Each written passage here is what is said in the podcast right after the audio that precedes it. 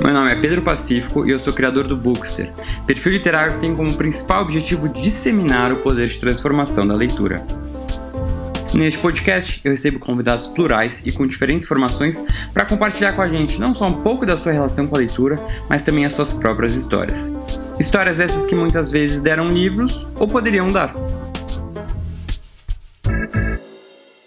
Fala galera, tudo bom? Bem-vindos a mais um episódio aqui no Daria um Livro.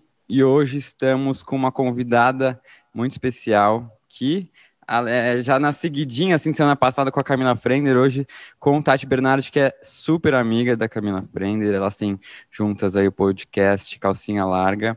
Ah, e a Tati, além de, além de podcaster, né, que eu acho que é uma, talvez o seu mais, no, mais nova profissão, ah, também é jornalista, romancista, contista, cronista, roteirista, uh, tem muitas, muitas, muitas qualificações. E hoje a gente vai conversar um pouco com a Tati sobre uh, essa vida né, de escritora, de leitora, como é que é uh, a vida dela também de leitora, que a gente às vezes acaba nem conhecendo, apesar dela ter também um uh, Instagram para fazer resenha. Você já tem muitas, muitas qualificações. Estou morrendo de inveja, porque se eu é for falar as minhas, é só Pedro Advogado e influenciador de livros. Já acaba por aí. E já dá um trabalho danado, né? já imagina. É, mas você. o seu, o seu Primeiro, falar que é uma honra estar aqui, super obrigada pelo convite. Já escutei várias vezes esse podcast, adoro.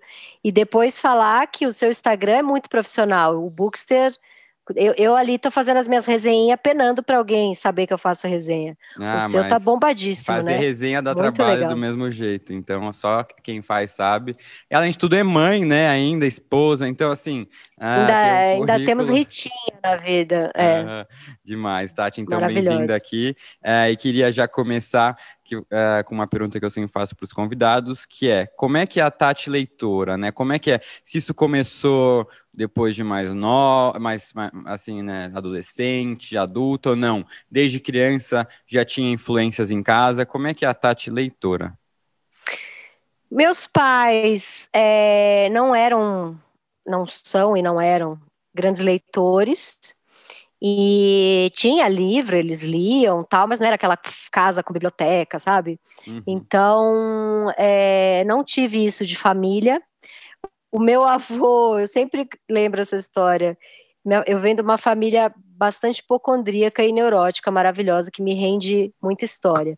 Então, meu avô tinha uma mini biblioteca de livros médicos, apesar de não ter nenhum médico na família, ele tinha ali glossário de doença psiquiátrica, glossário de doenças de todo tipo, assim, era tipo uma mini biblioteca, como se ele fosse um uhum. médico, principalmente de doenças psiquiátricas, maravilhoso, meu avô. Então, a minha lembrança é, então, assim, a minha família ela é muito mais inspiradora para o que eu escrevo e para o tipo de livro que eu gosto de consumir, do que inspiradora em eu ter me tornado, é, porque liam e porque uhum, me ensinaram uhum, a gostar uhum. de livros tal. Então, na, quando eu, na escola, é, tinha aqueles livros obrigatórios lá que eu achava um porre, até que eu li é, Machado de Assis, a, o Capitu, que é o. Qual, o Capitu é qual mesmo? É o. Capitu. Não é o Memórias Póstumas, é o. É o. Oh, meu Deus, Capitu e Bentinho, tá Capitu dizendo? e Bentinho. É Dom Casmurro? Dom Casmurro. E aí, é, você vai ver que ao longo dessa conversa eu esqueço nomes de livro, de autores, tá? Porque a pessoa tá Não, é sem dormir, porque minha filha, a minha filha acorda 80 vezes à noite e, e, eu fui perdendo a memória por causa disso. Então, aí, ali, criança, é, criança, né? 13 anos, sei lá, 12, 14, acho que uns 12, 13, eu li é, e fiquei completamente apaixonada por Machado de Assis. E, e também eu li um outro livro, que foi o primeiro livro, na verdade. Não, o, o Machado de Assis eu li gostando muito, mas achando que eu era muito nova para ler uhum, aquilo, sabe? Uhum. Que em algum momento, em vida adulta, eu ia reler. Porque, por exemplo, o Alienista eu li criança e não entendi nada. Achei um porre. E fui. E eu fui ler agora, esse ano, fiz até uma resenha, porque tem uma nova edição. Uhum. E, a, e pirei no Alienista, é maravilhoso. E criança eu li, achei um porre. Mas o Dom Casmurro eu já gostei, criança, porque tinha ali uma coisa de um ciúme, Romance, de, um, assim, de, uma neurose, de uma pira ali. Então eu gostei. Já com 14 anos, Mas gostando das temáticas fe... de neuroses, né? Assim. Exatamente, é, exatamente. Mas o primeiro livro que eu li. Eu vou beber uma água. O primeiro livro que eu li e falei, nossa, porque eu não conseguia parar de ler assim, que eu fiquei dois dias lendo, era obrigatório para a escola, mas eu falei, meu Deus do céu, é, e aprendi a amar a ler, é do Jorge Amado, o Capitão de Areia. Uhum, é, eu devia ter também lá uns 12, 13, e eu fiquei alucinada com esse livro. E aí depois, mas depois disso não me tornei uma grande leitora e fui começar a gostar de ler de novo quando eu fui prestar vestibular um dos livros, lia, porque precisava ler, né? Uhum. Mas não era assim, comprava vários por prazer. Era lia por obrigação, né, é, né? Para fazer a prova. Por obrigação. Tinha um ou outro que dentro da obrigação ali eu gostava. E daí eu fui prestar o vestibular da Casper Libero e tinham dois livros que eram obrigatórios: O Vastas Emoções e, e Pensamentos Imperfeitos, do Rubem Fonseca, e Um Copo de Cólera, do Raduan Nassar. E eu pirei nesses dois livros. E a partir desse vestibular para Casper Libero, que eu acabei nem fazendo Casper Libero, eu passei, mas fui fazer outra coisa, eu voltei a, eu voltei a ler mais, mas ainda não com o fluxo que eu leio hoje, assim. Uhum. E aí, uhum. e aí, bom, aí escolhas meio, não sei se erradas, porque as nossas escolhas levam a gente para lugares, e eu gosto muito do lugar onde eu estou hoje, então não dá para dizer que eu tive escolhas erradas. Mas aí passei um bom tempo lendo livros de marketing, porque fui fazer faculdade de marketing, né? E aí eu tive um namoradinho na época da faculdade que amava Herman Hesse, aí li tudo do Herman Hesse. Nossa, eu amo. Eu, já, eu amo, é, amo. O Demian e o... O Lobo da Steppe. É, o Lobo da Steppe, é. O Siddhartha, Lobo da Steppe e Demian, eu amo. E, mas aí, assim, só para chegar até os dias de hoje, e, e, nisso você faz uma pergunta e eu, ansiosa, já respondo 20 coisas, mas eu fiquei um bom tempo da minha vida muito viciada em série e lia muito pouco. Uhum. Lia, sei lá, seis, sete livros por ano, é uma vergonha para uma uhum. escritora. Uhum. Então, no começo do ano passado, eu tive uma ideia que, assim, eu funciono muito com se eu me coloco uma obrigação, uhum. principalmente com alguém me cobrando, com deadline, com uma obrigação, alguém me pagando, sabe? Então, uhum. eu pedi uma coluna de resenha na Folha e combinei, e aí a, a coluna de resenha da Folha chama É Coisa Fina, então são livros com até 220 páginas, para ter a brincadeira de livro fino, coisa fina, porque eu sabia que era o tipo de livro que eu consegui ler um por semana. Então, a minha missão agora, desde o começo do ano passado, de desde o começo de 2020, é ler um livro por semana. E como são livros até 200 páginas, tem semana que eu pulo, mas foi um orgulho. Ano passado uhum. eu li uhum. vários livros. Uhum. Isso é tão bom, tão rico, Nossa, né? Melhorou a minha escrita, melhorou tudo. E, e, é isso, mas porque eu tive que me colocar essa obrigação, porque senão uhum. eu era louca da série. Qualquer tempo, tempo vago ali, eu ia ver TV, ia ver Netflix.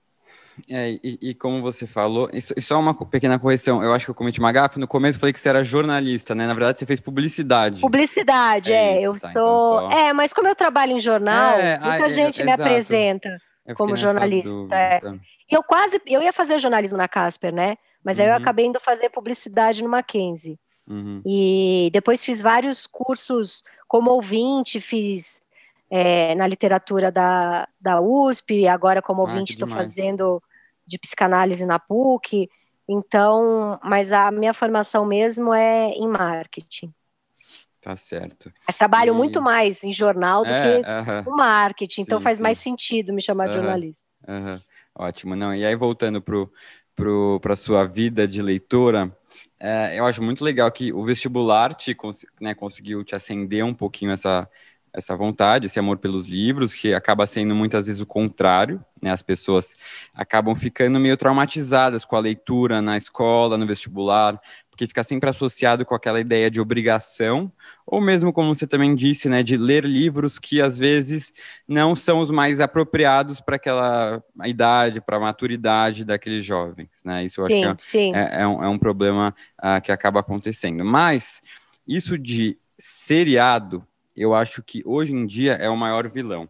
Né? As séries e a mesmo a internet, né? Como isso acabou afastando as pessoas dos livros, muito. E não só isso, acabou fazendo com que a leitura não fosse mais parte do, do, do dia a dia do das prazer. pessoas. As pessoas não falam, é... é mais grave que isso, as pessoas não falam sobre livro. E aí, quando você não fala sobre um tema, é, ninguém lembra daquilo. Você sabe, ele acaba ficando esquecido. Total.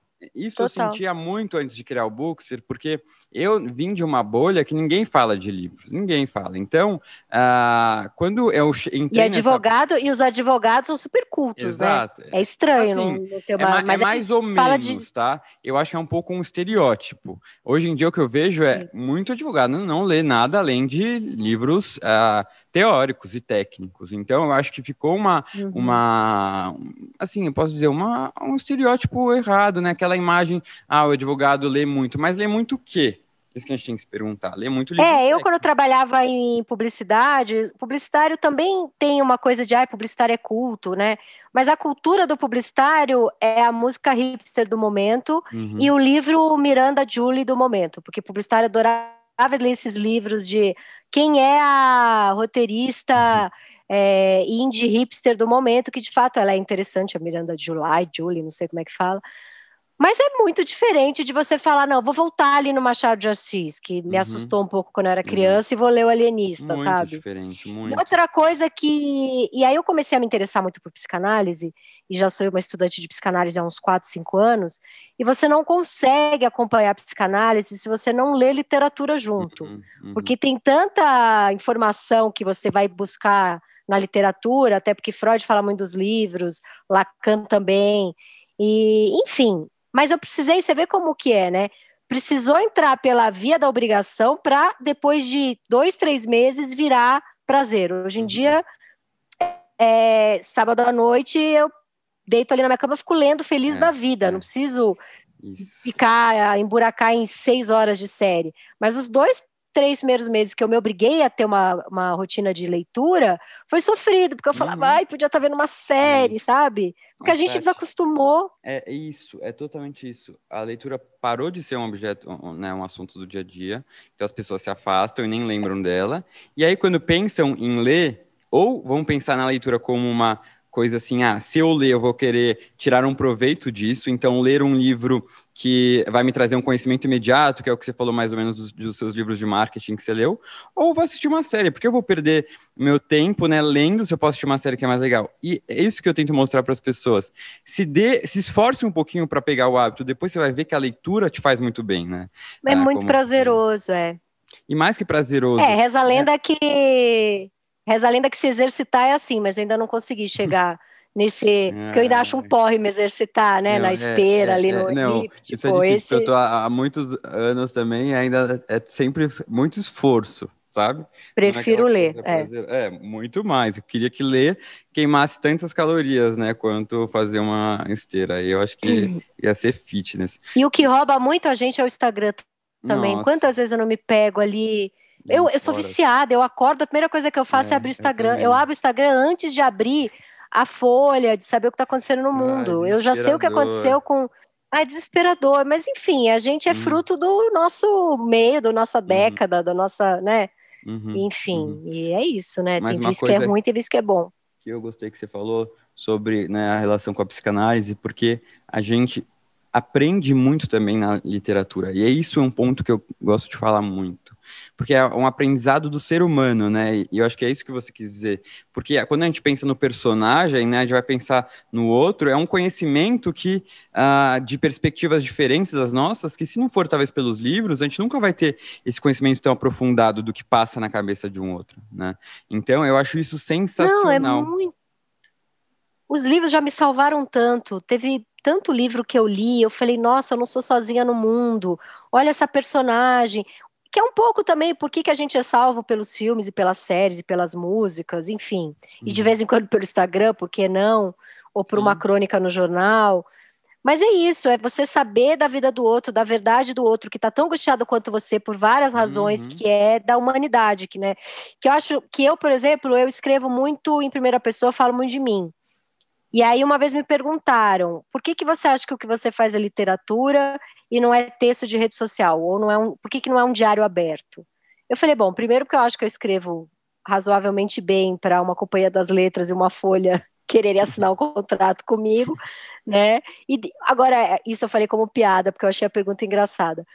Mas, na verdade, a resposta correta é porque o eu do meu texto, na verdade, está falando de todo mundo. Uhum, e o eu dos livros que eu gosto de ler está falando de mim. Uhum. Então, essa conexão, isso é muito maravilhoso através do livro, porque daí você está imaginando a cena, né? Você não está vendo pronta por um diretor que já deu a uhum. visão dele ali. Isso. Você está imaginando tudo. É maravilhoso. Quantos livros não me salvaram? Nossa. E essa identificação, e... né, com o personagem é, é, muito importante. Aí eu acho que até entrando numa pergunta que eu queria te fazer, que é até do seu podcast novo, O Meu Inconsciente Coletivo, uh, né, sobre essas neuroses modernas, que eu acho que é um assunto que cada vez deve ser mais falado, porque as pessoas estão cada vez sofrendo mais com isso. E aí uhum. acho que no livro pelo menos para mim, que sofro de ansiedade, né, tomo remédio para isso, faço análise, é, é muito... Tamo junto. É, é, muito confortável, de alguma forma, e muito interessante você se identificar o que, o que você sente, outros personagens sentem, tipo, muito parecido. Ainda que tenha o livro sido escrito há 300 anos, né, o sentimento é o mesmo, e eu acho que isso traz a literatura como algo universal. Porque isso, independente da época, do momento, o, o, o ser humano, aquela condição básica humana vai ser a mesma, né? Como é, é outra cultura, outro país, outra língua. Quando eu vendi a ideia do. Eu tenho um livro que chama Depois a Louca Sou Eu, que é inteiro sobre crise de ansiedade. E quando eu tive essa ideia de escrever esse livro e contei lá na Companhia das Letras tal, eles falaram, pô, legal, vamos fazer, faz aí uns primeiros para a gente ver e tal.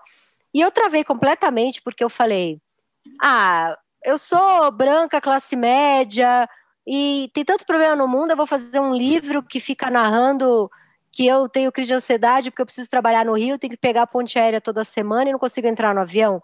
Quem se interessa por isso, sabe? E aí, eu, eu lembro que eu tive essa conversa com o publisher da Companhia das Letras, e ele falou duas coisas para mim. Ele falou que é, a angústia, isso eu já tinha ouvido de minha, da minha psicanalista, isso eu já sabia, mas ele falando teve um peso. Ele falou: bom, a angústia é universal. Você não está querendo dividir a sua por achar que a sua é elitista, quem está sendo elitista em pensar assim é você. Então, assim, a angústia é universal. É... E a outra coisa, ele me indicou para ler é, um escritor chamado Bill Clegg. E o Bill Clegg tem um livro que chama é, Retrato de um Viciado você não conhece Bill Clegg? Você vai pirar. É, Eita, o Bill Clegg, ele tem um livro, ele tem um livro que chama Retrato de um Viciado quando Jovem. E ele falou: "Lê esse livro". E aí eu olhei atrás assim, é, eu li atrás assim a quarta capa e era sobre um agente literário de Nova York, história real dele, né, do Bill uhum. Clegg. O agente, eu sempre conto a história desse livro, que eu sou obcecada pelo Bill Clegg e por esse livro. É a história de um agente literário de Nova York que está tudo bem com a vida dele, até que ele e ele está casado com uma, acho que ele tem uma namorada ou está casado com uma mulher. Ele não lida bem com o fato de ele ser gay, ele não, não saiu do armário. E aí um dia ele paquera um cara, não sei o que, vai para casa do cara e o primeiro beijo que ele dá num homem é o dia em que ele experimenta pela primeira vez é, que ele fuma crack. Hum. Então, além do crack ser altamente viciante e.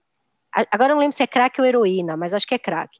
Além de ser muito viciante e, e de ser um prazer imenso para a primeira vez que a pessoa experimenta, uhum. imagino eu, porque eu sou zero desse tipo de droga, eu sou mais das drogas de farmácia.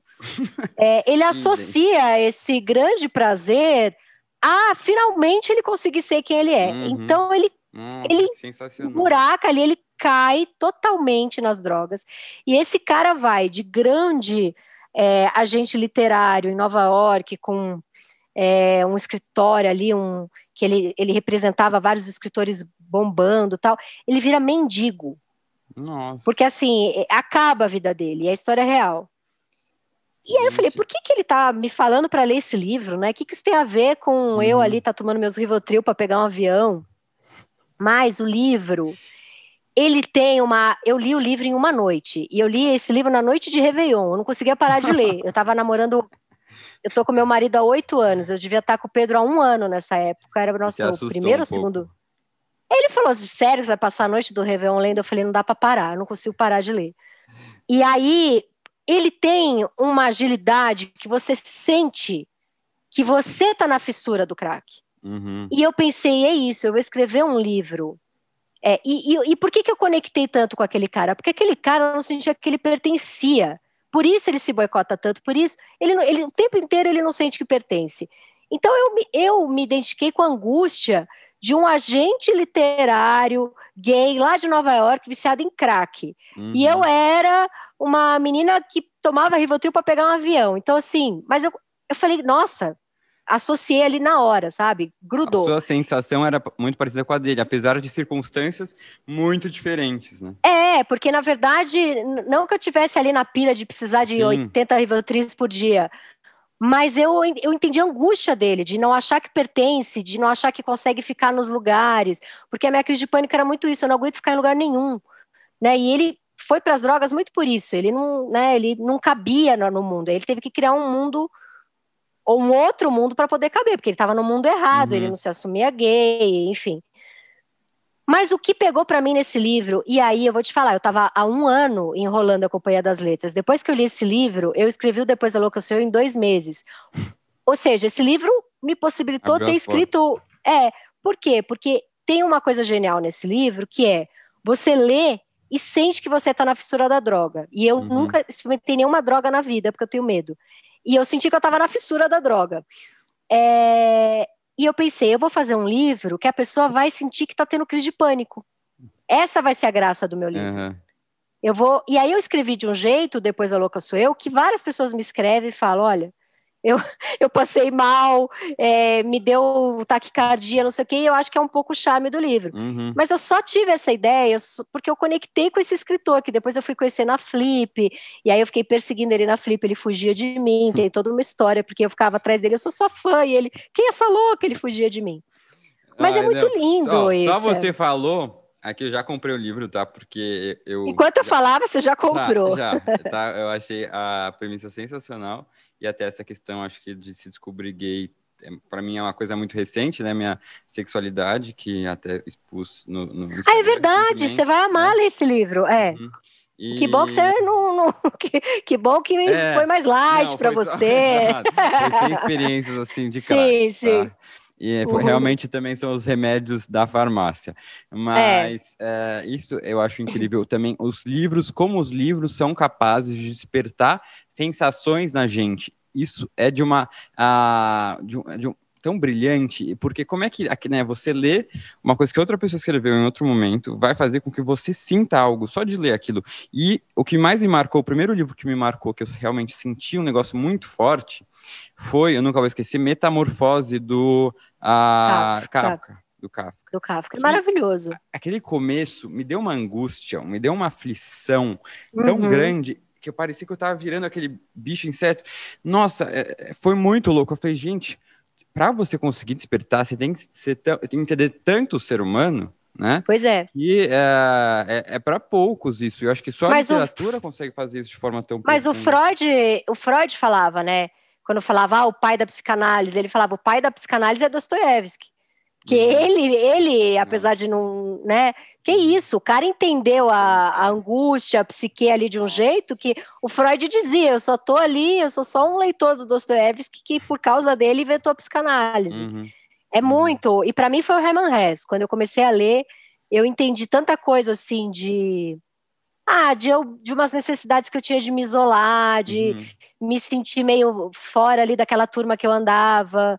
E depois, já adulta, eu fui encontrar minha turma, mas uhum. num primeiro momento em escola, faculdade, você tenta pertencer àquele uhum. grupo de pessoas do Uhul, né? Tem aquela galera, Uhul, aquela galera Big Brother. Você fala, ah, essa é a galera legal, popular, né? E era uma solidão sem fim. E, eu, e o Herman Hesse falou: não, amiga, Veja bem, você faz parte de uma outra turminha. Não, e o Herman Hesse está é, tá muito, para mim, ainda atual, porque eu acabei de ler, eu já tinha lido Siddhartha, que eu amei, acabei de ler O Lobo da Steppe, que assim, eu amei muito. E eu me identifiquei Nossa. muito com o personagem, ainda que até o próprio autor fala que ele seja destinado, talvez, para pessoas assim, por volta de 50 anos, que ele vai falar meio da crise da meia-idade.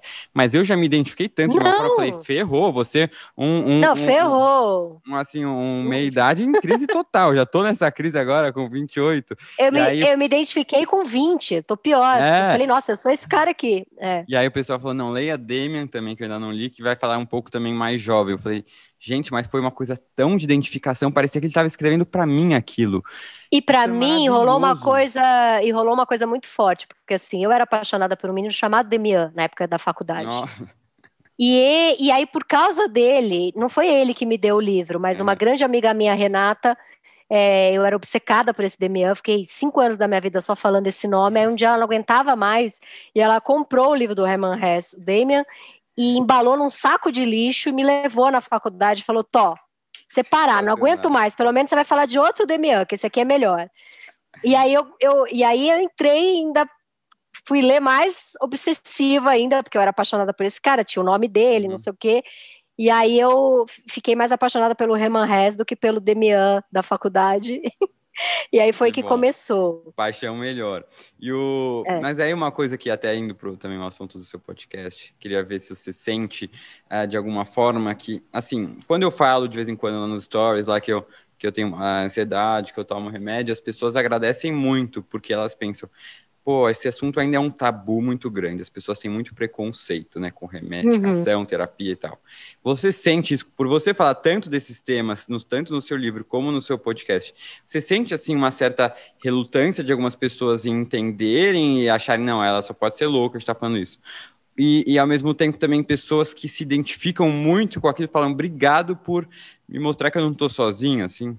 Eu acho que tem tudo isso. Tem a galera, acho que o meu, a minha DM do Instagram é assim, acho que todo dia tem pelo menos umas 30 mensagens de obrigada por seu livro, obrigada pelo seu podcast, obrigada pela sua existência, porque eu tinha um negócio que eu não sabia o que era, aí eu descobri que eu tô angustiada, preciso fazer terapia.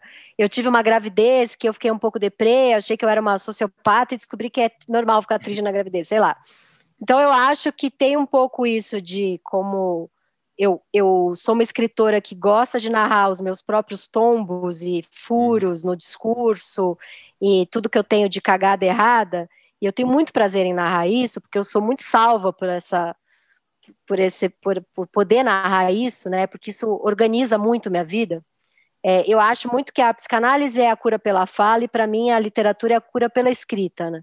E por isso essa minha paixão de literatura e psicanálise e principalmente por autoficção, que é uma coisa que eu estou estudando muito, é, que leva um escritor a falar de si mesmo. Você está dando acho um é curso, é... né? Só interrompendo para colocar a pergunta, você está dando um curso sobre autoficção. É... O que, que te interessa, é... te fascina tanto nesse gênero?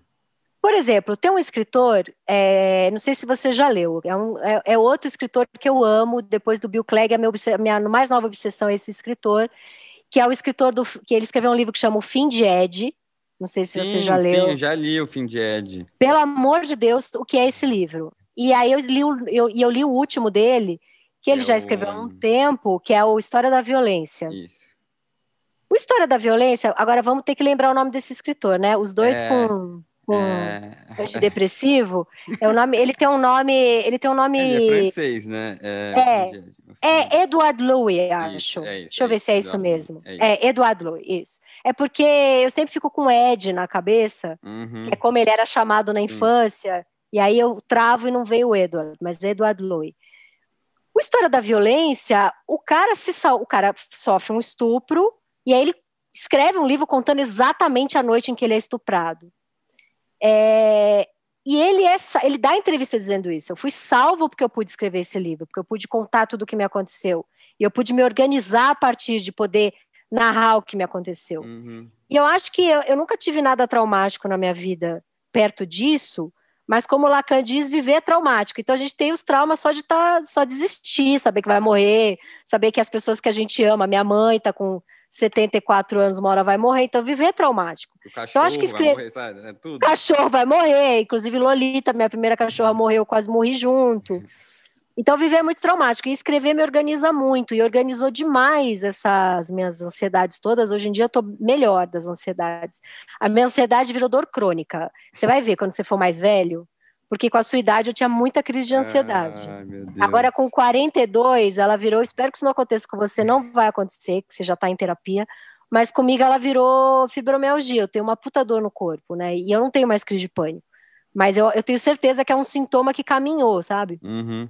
Uhum. É, ou seja, eu ainda sou ansiosa, só que dói em outro lugar agora. É, e escrever é, me aproxima muito, como muitos livros já me salvaram, eu acho muito legal que, que me leiam e que me digam isso, que, que fez bem me ler. Eu tenho um prazer imenso, eu não sou essa generosidade toda, eu jamais é, escreveria um livro sem prazer nenhum que fosse ajudar milhares de pessoas, porque não sairia.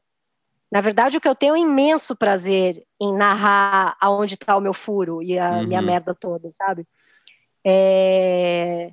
E eu acho que tem uma coisa do porquê que eu sou uma escritora autobiográfica, de autoficção, né? Que eu pergunto muito isso na minha análise. Por que, que eu me exponho tanto? Que já, claro que já foi sofrido para mim me expor, porque eu já perdi namorado por causa disso. Teve namorado que não entendia, me largou. Uhum. Minha mãe já ficou semanas sem falar comigo porque leu um negócio que ficou ofendida. Tenho tia que, sei lá, perdeu o contato. Teve a, a amiga que ficou puta. É, então, e, e, claro que tem também um idiota que entra ali, é, um bolsomínio que entra ali e fala, eu faço um post falando falando mal do governo e ele, ele escreve: Ah, ninguém tem que escutar você, assim, ah, uma idiota que se entope de remédio, uma louca, não sei o quê. Então, que, que usa, né, contra mim. Agora, eu tô super descolada disso, uhum. assim. Já sofri, hoje em dia eu nem leio, eu cago, enfim. Já aprendi a lidar. Tem um sofrimento. Agora, eu já perguntei muito na minha terapia por que, que eu faço isso. Eu acho que tem várias razões. Primeiro, eu fui uma criança de uma família que lidava muito mal com a minha subjetividade. Então eu era uma criança angustiada, que fazia aquele tipo de pergunta de criança que pensa muita coisa neurótica. Uhum, uhum. E assim, a minha família tinha medo disso. Uhum. E por que, que eles tinham medo? Porque eles eram iguais e eles não uhum. sabiam lidar com isso. Minha mãe pensa muito, inclusive eu tenho um livro infantil que chama A Menina que Pensava Demais. É, mas está esgotado, enfim. E, e, a, e ninguém lidava muito. Então, assim, a minha família, as minhas crises de angústia, que eu ficava magérrima, né? Eu era quase anoréxica na infância, porque ficava angustiadíssima, ficava muito magra. Então, assim, a minha família me levava ou fazer exame de sangue de fezes ou benzer. Ninguém me levava para uma terapia, uhum, né? Uhum. Então era assim, tem alguma. É, num psiquiatra, não, era exame de sangue, fezes ou benzer. Então, essa foi a minha família. E quando eu percebi que a minha subjetividade assustava a minha família, eu comecei a fazer, eu comecei a, vi, a virar palhaça para entreter eles, para não assustar eles. Uhum. E para não me assustar também, porque já que eles não me acalmavam muito, eu tinha que me acalmar. Então eu fui muito pro humor. Então, acho isso ótimo, enfim. É, acho que o que eu escrevo tem essa leveza do humor. Mas eu precisei que essa voz fosse para algum lugar, porque é, eu precisei falar da minha angústia em algum lugar, uhum. né? Porque na minha família ela virava exame de, de sangue, de fezes, na minha infância, na minha adolescência. Então eu acho que eu escrevo muito em primeira pessoa, principalmente falando das, das minhas neuroses, por isso, para poder dar voz a isso. E depois, porque eu acho que na hora que você pensa uma loucura, ela é muito assustadora. Na hora que você escreve a loucura e as pessoas leem, leem dão risada, ela uhum. se torna possível uhum. para você suportar. Uhum. Então, por isso também, sabe, que eu acho que eu uhum. escrevo. Para minha é. loucura, se a minha loucura é de todo mundo, ela não é tão assustadora. É, é, isso é verdade. Compartilhar a loucura, né? Eu acho que isso diminui um pouco a é força é leve. dela e o quanto Sim. ela pode nos amedrontar. E o só queria que você explicasse assim de forma bem rápida e não precisa ser técnica, para quem não sabe, o que que é autoficção? Então, autoficção, é, eu acho que todo livro autobiográfico é um livro autoficção. Eu acho, inclusive, que quando você vai na, na terapia e deita lá no divã e conta um sonho que você teve, ele é um sonho auto, de autoficção. Ele é uma autoficção. Eu acho que Freud, quando escreveu o livro dele dos sonhos, Interpretação dos Sonhos, é um livro de autoficção. Porque a partir do momento que passou é, pela fala ou pela escrita e você vai narrar uma coisa, você já vai misturar a realidade, porque que caso é a realidade, né? Uhum. A partir do momento. Eu caio ali na rua, eu chego em casa e conto pro meu marido que eu caí, ainda mais eu que sou exagerada, eu já inventei um, uma novela do tombo que eu levei. Eu já tô, e o meu marido fala, tá, agora qual que é a parte verdade? a parte verdade é muito sem graça, eu escorreguei Exato. e caí, né?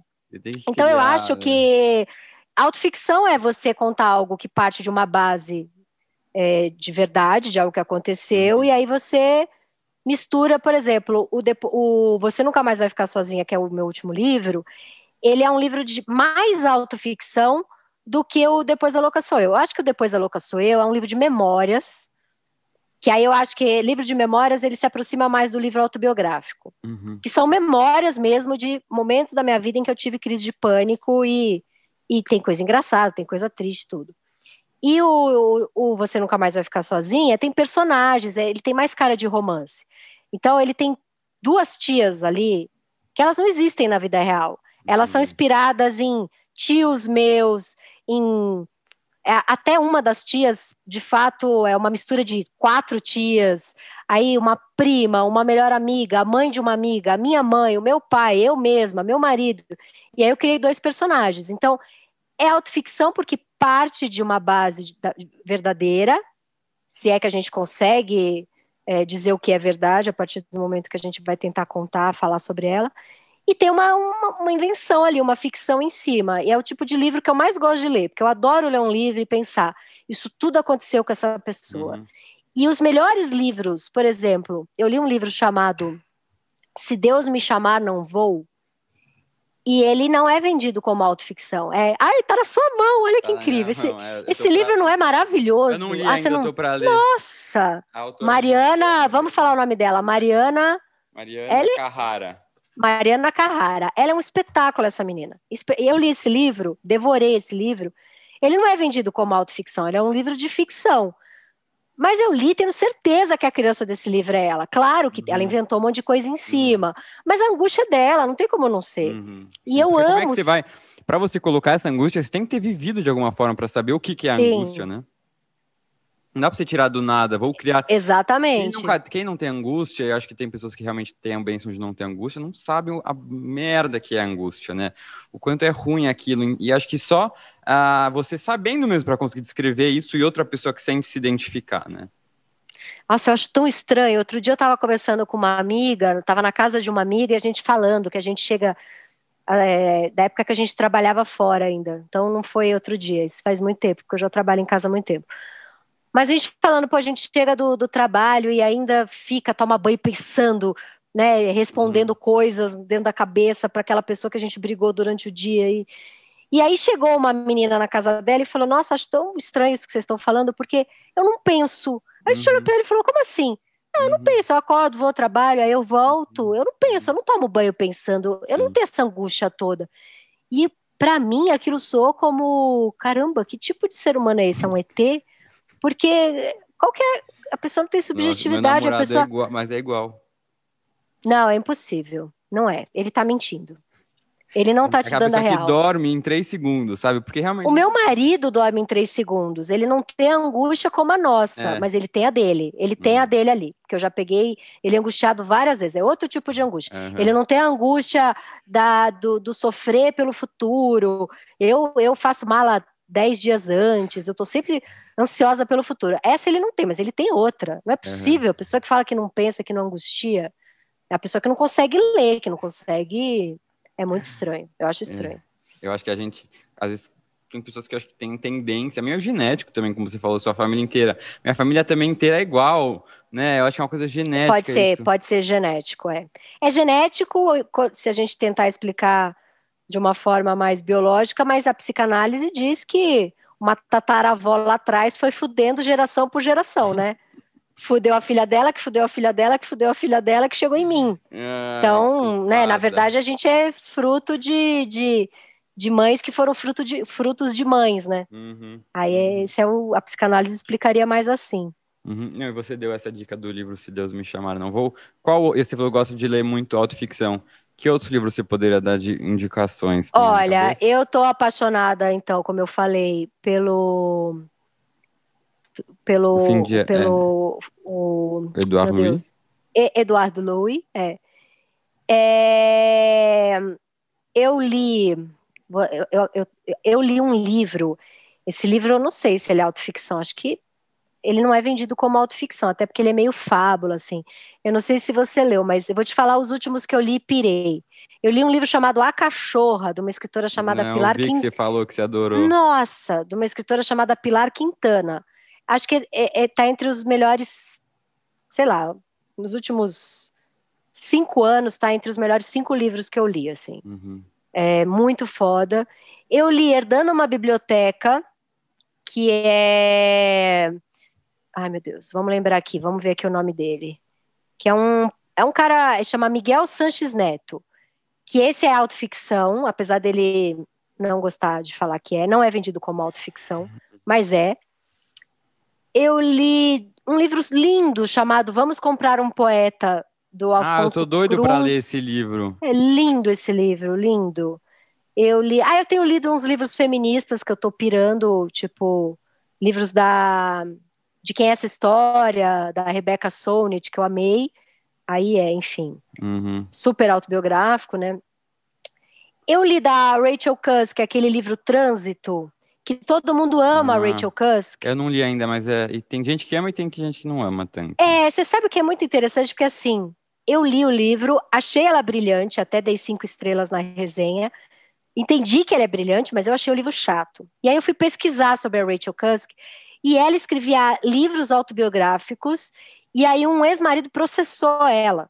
Ela teve que tirar todos os livros das Nossa. livrarias. E aí ela começou a escrever esses livros que são é, sobre o nada, assim, é a conversa dela com um marceneiro, Uhum, e que não, uhum. e ela não dá nada da vida dela, ela não entrega nada da vida dela.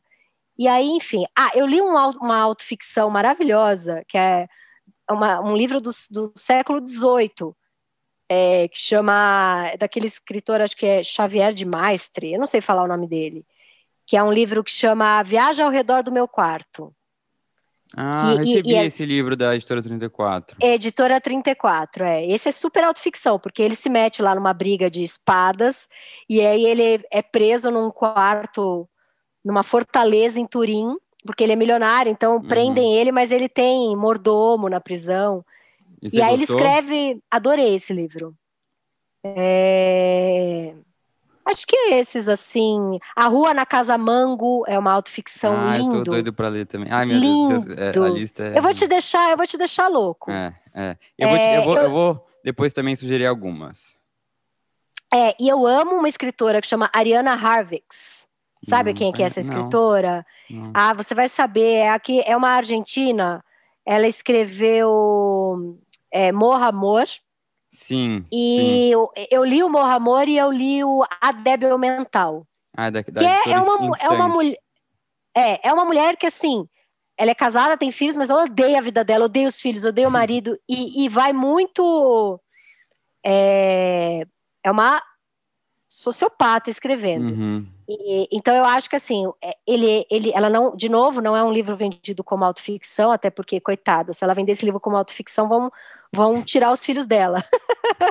se ela vender como autobiográfico, vão tirar os filhos dela. É. Mas o que eu acho que ela fez? Ela pegou a- o pior lado da Sim, ambivalência dela e sim, falou: vou sim. meter pau aqui, entendeu?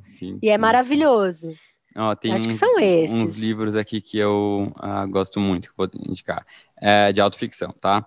É, o K, Um Relato de uma Busca, do Bernardo Ah. Bern- nossa, esse livro, meu Deus. É demais. É lindo, é lindo, lindo, do filho é lindo. adotivo, né? É.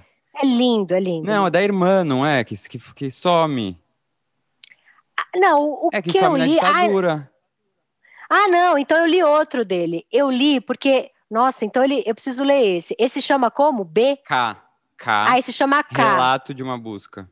Relato de uma busca. Não, eu li outro dele, do, do Bernardo Kucinski, que é. O, ele, ele adotou um filho e o filho é, começa a dar uns sumiços de casa, porque começa a se envolver com drogas, e é uma autoficção. É, eu não vou lembrar o nome desse livro agora, mas acho que é. Não vou lembrar.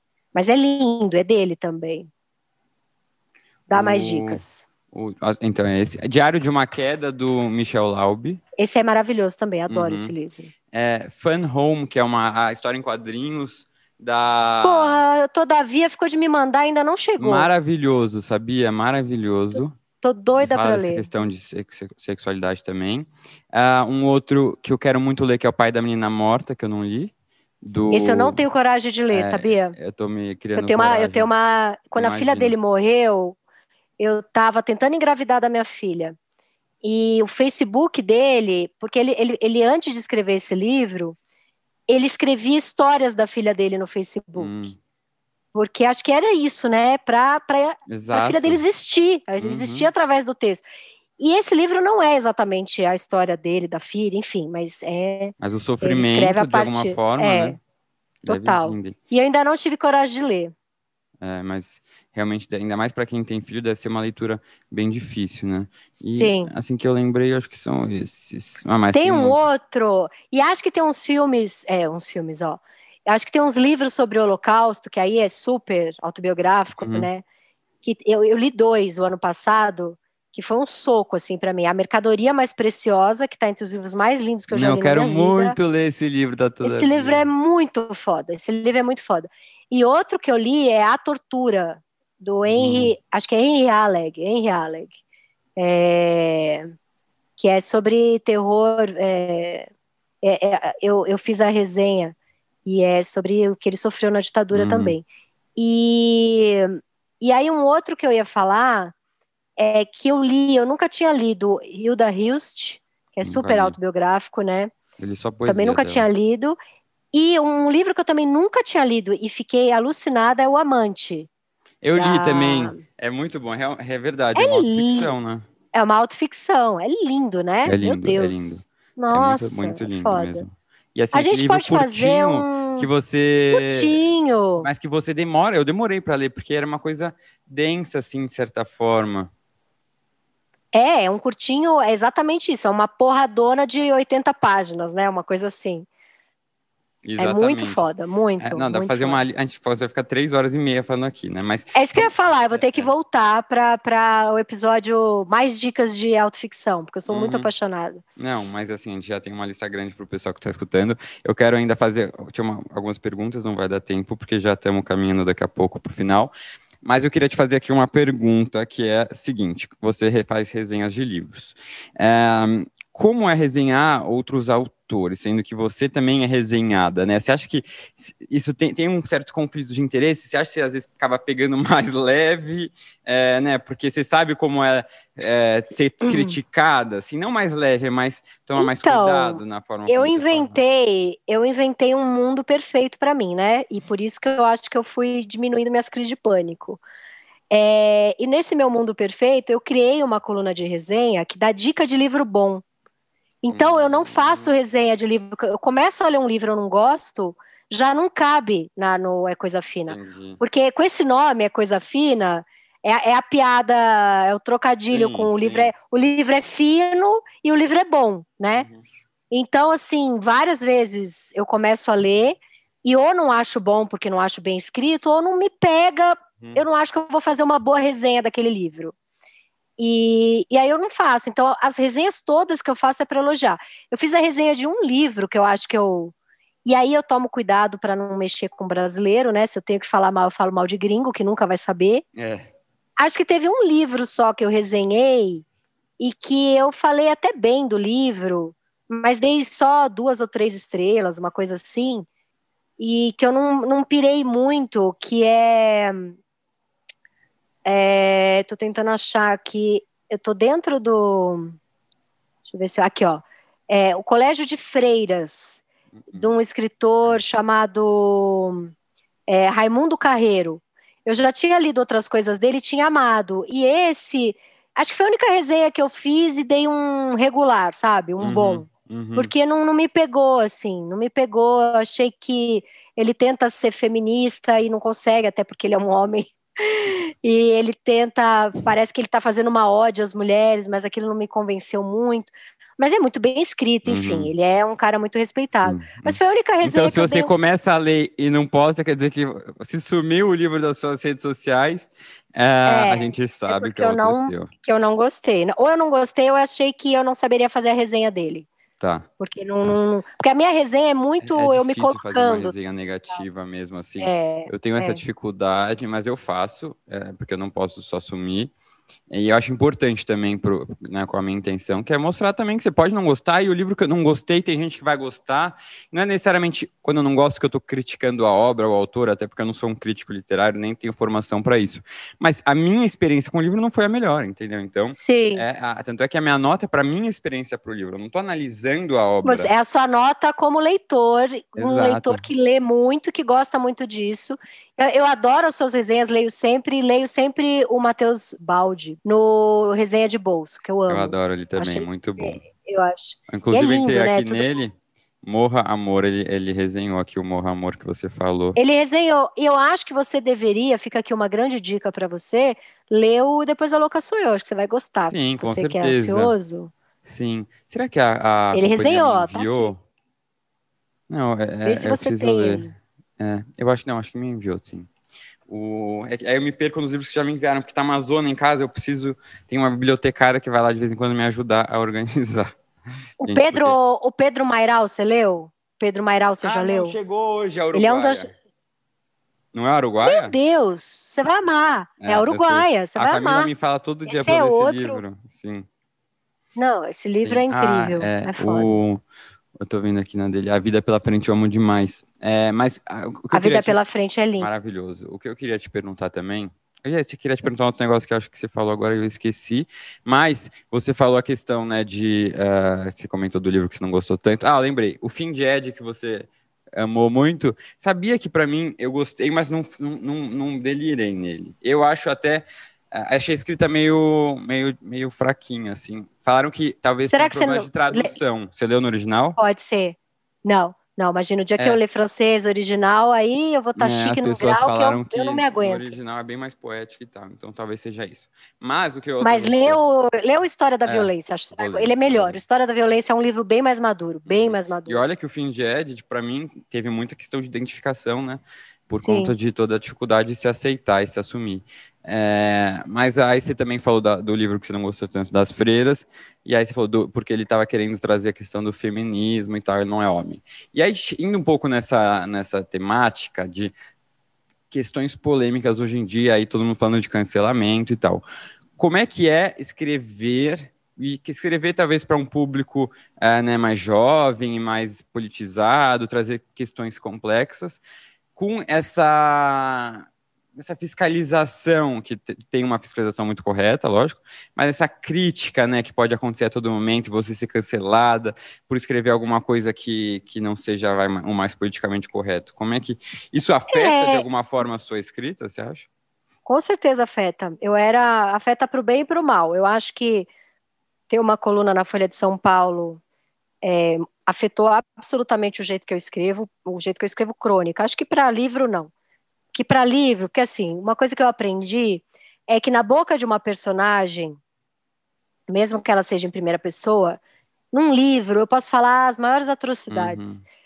Numa crônica é quase como a minha opinião é, dentro de um jornal. Aí é complicado, uhum. né? Não tem, primeiro que não tem é, é, espaço suficiente para eu desenvolver melhor o que eu estou falando.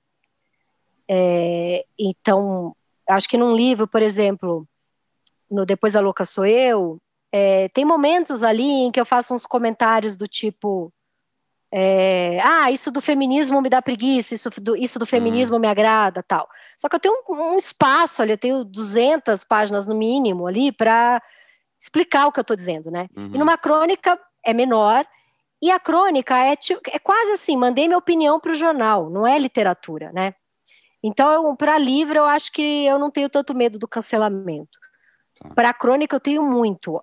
E isso foi bom e foi ruim. Eu acho que eu perdi um lado meu, meio zombeteiro do mundo, assim, meio bullying do mundo, que, que, que deixava mais engraçado o que eu escrevo, mas que também talvez deixasse mais superficial. Eu acho que eu lia menos. Uhum. Eu acho que quando eu tinha coluna, eu tive coluna há muito tempo em revistas machistas, né? Tipo VIP, Alfa. E, e, e como eu estava escrevendo para homem, é, eu tive coluna na TPM também uma época. E aí tinham duas coisas ali. Primeiro que eu não sabia a opinião de ninguém, porque saía ali na, na revista impressa, eu não entrava no site para ver o que estavam comentando, acho que nem tinha na época caixa de comentário no site para esses textos. Então, quando eu comecei a escrever para a Folha, eu levei um susto, que eu tinha hater, eu tinha uma galera que, uhum. muito antes de existir o cancelamento, né? Entendi. Eu fui cancelada várias vezes antes de existir. Então, quando começou a existir o cancelamento, eu já estava muito esperta para não ser cancelada. Então, acho que tem um lado ruim de talvez, ter, talvez eu tenha perdido algum frescor ali, mas tem um lado bom que eu fui estudar para não falar merda. Eu fui me aprofundar, eu fui. Eu acho que eu era mais superficial, eu acho que eu era mais. Pensei uma piada engraçada aqui, soltei, e. Então, acho que essa militância toda em cima de mim me fez crescer, sabe? Uhum, então, uhum. É, eu acho que eu melhorei, na verdade, como escritora. Uhum. Eu acho uhum. que talvez eu tenha perdido uma coisa publicitária que eu tinha da, de procurar a piada, de procurar a sacada, e fui procurar ler Rebecca Solnit, sabe? Que é bem melhor do que procurar a sacada. então, acho que, na verdade, eu amadureci. Entendi. Então, foi um, um movimento positivo para você. Interessante isso. Mas eu vivo com esse medo. Mi na minha crônica da Folha, eu vivo com esse medo. Em livro, não. Uhum. É, imagino que isso deve estar tá afetando cada vez mais, né? As pessoas. Eu Sim. acho que isso tem que existir sim, porque você falou, isso vai fazer com que a gente pense as coisas e se aprofunde mais e compreenda um pouco mais a, o porquê talvez uma coisa que a gente fale atinja de forma negativa o outro, né? Mas também isso não pode servir como uma censura, né? É, e eu é. gosto muito de provocar. Eu sou uma escritora, o o como é que é o nome dele? Meu amigo mora no mesmo prédio que eu, meu grande amigo. Fiz a fiz o curso dele de crônica que eu amo, Fabrício Corsaletti. Fabrício Corsaletti dá um curso de crônica maravilhoso na escrevedeira e aí eu descobri, fazendo o curso dele, que ele fala de mim no curso. Então, ele hum. fala que tem cronista que é mais lírico, tipo Rubem Braga, Antônio Prata, e tem cronista que é mais é, destruidor, que aí ele fala do Nelson Rodrigues, da, e, e, aí dá vários exemplos e fala de mim. E eu, eu gosto muito da provocação, eu gosto de ser a cronista dedo na ferida, eu não gosto de ser a cronista lírica, eu não sou a uhum. escritora lírica.